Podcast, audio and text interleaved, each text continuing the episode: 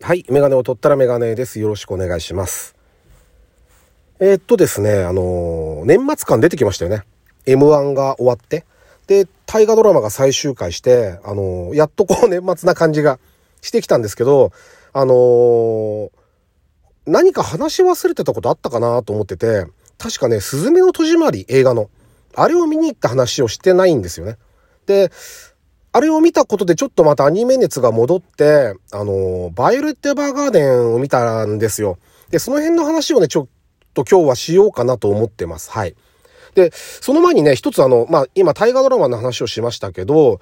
うんと、まあ、割と僕は見てる方だと思うんですが、今回ちょっと見る環境が若干、うんと、いつもと違かったのは、NHK プラスっていうアプリがあるんですよね。あれアプリでいいんだと思うんですけど、僕それテレビの方に登録してネット環境で見てたんですけど、あれがね、すごく便利で、で、朝ドラも1週間分までかな？えっ、と、見れ、いつでも見られるんですよ。で、大河ドラマに関してもそうなんですけど、えっと、1週前のまで見られるのかな？で、それはほら、録画すればいいだけの話なんで別にいいんですけど、それ以外の、その、例えば役者さんが出た特番とか、あるじゃないですか。ああいうのもね、あの、鎌倉殿関係でこう絞っていくと、いっぱい見られるんですよね。だから最終回の前あたりは結構役者さんとか、三谷幸喜さんも、あの、特番みたいなのに出てましたけど、ああいうのがね、見られるので、NHK はお金払ってる人は多分誰でも登録して使えると思うんですよ。だから、僕はおすすめですね。結構使いやすいです。はい。あのいや、入れてよかったなと思いました。だから余計その今回鎌倉殿は、なかなかその集中して見られましたよね。そういう意味じゃ。あの、その、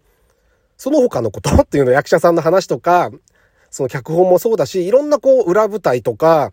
あの、セットでどういうものを使ってるとか、うん、なんかいろんなそういうのが番組ちょこちょこやってるんですよね。で、全部見逃してるんですよ。ことごとく。だから、そういうのがこう、もう一回見られるっていうのは、いいことだなと思いましたね。うん、あのーだから、大河と朝ドラ見てる人が NHK が好きな人は、あのおすすめします。はい。というわけで、えっと、第303回ですね。ラジオにメガネ始めたいと思います。よろしくお願いします。はい。でですね、あのー、すずめの戸締まりを見に行ったんですよ。12月の頭だったかな。で、見に行って、で、すごく良くて、っていうのは、あの、なんて言うんだろう、新海さんの、あの、監督の新海誠さんの、なんて言うんだろうな、すごくいいですよね。バランスっていうか何なんですかね。誰が見ても安心して楽しめる？みたいな。小学生が見ても、僕みたいな中年の男性が見ても、多分ね、お年寄りが見ても楽しいと思いますよ。なんて言うんだろうな、そういうの、世代とか年代とかを飛び越えて、こう見せる魅力があって、で、あのね、毎回感心するのは、声優さんを、こう、役者さんがやってらっしゃるじゃないですか。もう、いわゆるアイドルの方とかやったりするんだけど、めちゃくちゃうまいんですよね。何の違和感もないし、違和感どころか魅力すら増してる感じ。あれがね、すごいなぁと思いますよね。まあ、監督一人でね、作品って作るわけじゃないから、その、サポートししてる方々もすごいんでしょうけど、なんかそういう、なんといろんな見せ方をこうしてきて、で、また改めてアニメの良さみたいなものを感じましたよね。で、一時ね、結構見てたんですよ、アニメ。4、5年前ぐらい、ま、もうちょっと前かな。結構見てて、で、それがね、だんだん漫画を読むようになって、まあ漫画も昔から好きだったんですけど、漫画原作でアニメ化されるパターンが多いじゃないですか。で、先に漫画で追っちゃってると、なんかね、アニメをあんまり見る気がしなくて、見てなかったんです。で、見逃し続けて、あんまりアニメをこう、通ってこなかったところに来て、その、すずめの戸締まりを見たことで、ちょっともう一回見てみようかなと、アニメを。で、じゃあ何を見ようかってした時に、ずーっとね、見たくて見逃してたんですよ。バイオレット・エヴァーガーデン。あれ、あのー見てよかったなと思いましたよね。あの、なんていうの、高評価が、評価が高いのは分かりますよね、見てて。で、内容に関しては言わないですよ。あの、まだ見てない人もいると思うんですよ。僕みたいに見逃し続けた人。だから、内容に関しては、まあ頭の部分ぐらい触れてもいいと思うけど、言わないですけど、あのーなんて言うんだろうな、その、もちろんその京都アニメーション、まあいろいろありましたけど、あの人たちが一生懸命作ってくれた作品で、映像の美しさ、あのね、うんと、特に劇場版とかそうだったかな、その雨のシーンとか水のシーン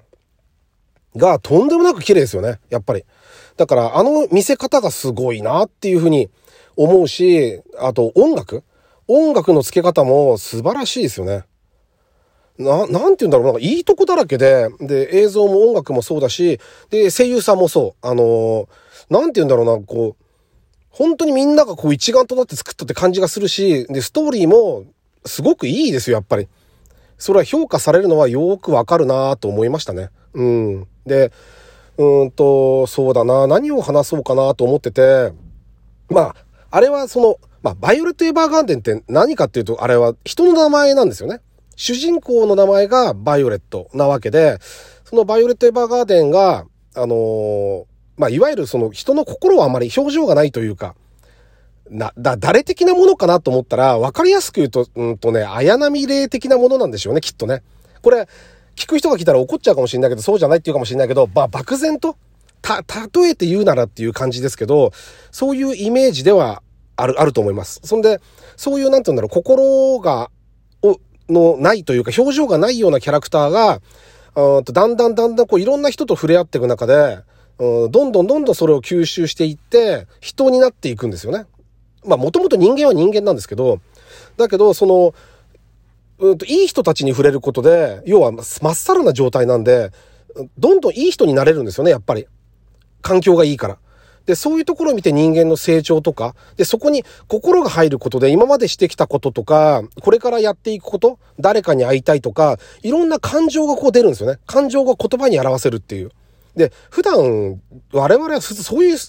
うん生活してて、そういうことあんまり考えないじゃないですか。だけど、あのー、その感情っていうものがどれほどこう人を豊かにして、うんと、それによって、まあ失敗することもあるけど、で、怒られちゃうこととかもあるんでしょうけど、でも、うんと、それがどれほど人生に彩りを加えるかっていう、生きてるっていうのはそういうことなんですよね、きっとね。感情があって、人との交流があって、いろんな思いがあってっていうのが、全部詰まった作品だと思いますね。はい。だから、すごくこう、良かったなと思います。見て良かったし、で、レンタルもね、今あれネットフリックスで見られるんですけど、アマプラだと見られないんですよね。で、どうやって見ようかなと思ってて、で、あれはレンタル、ゲオでレンタルしました。で、えっ、とね、1巻から7巻までかな、テレビシリーズが。で、えっ、と、その他外伝があって、で、劇場版。だ全部で9本。だから、1枚100円で借りられるんですよ。で、前はね、あれ1週間だったんですけど、今は2週間なんですね。14日。だからかなりゆっくり見られるんですよ。何回見てもいいし。だから、あのー、2週間あれが借りられて、で、1000円ぐらい？と思ったらすごく安いですよね。だから、ずいぶん前に見たよっていう人も、あれ、何回見ても来るんですね、やっぱり なんか。だから人の本質をついてるというか、なので、あのー、またね、見直していいかもしれないですよね。で、また気が向いたらレンタル屋さん行けばいつでも借りられるわけですから、あのー、すごく良かったなと思いましたね。まあちょっとまた、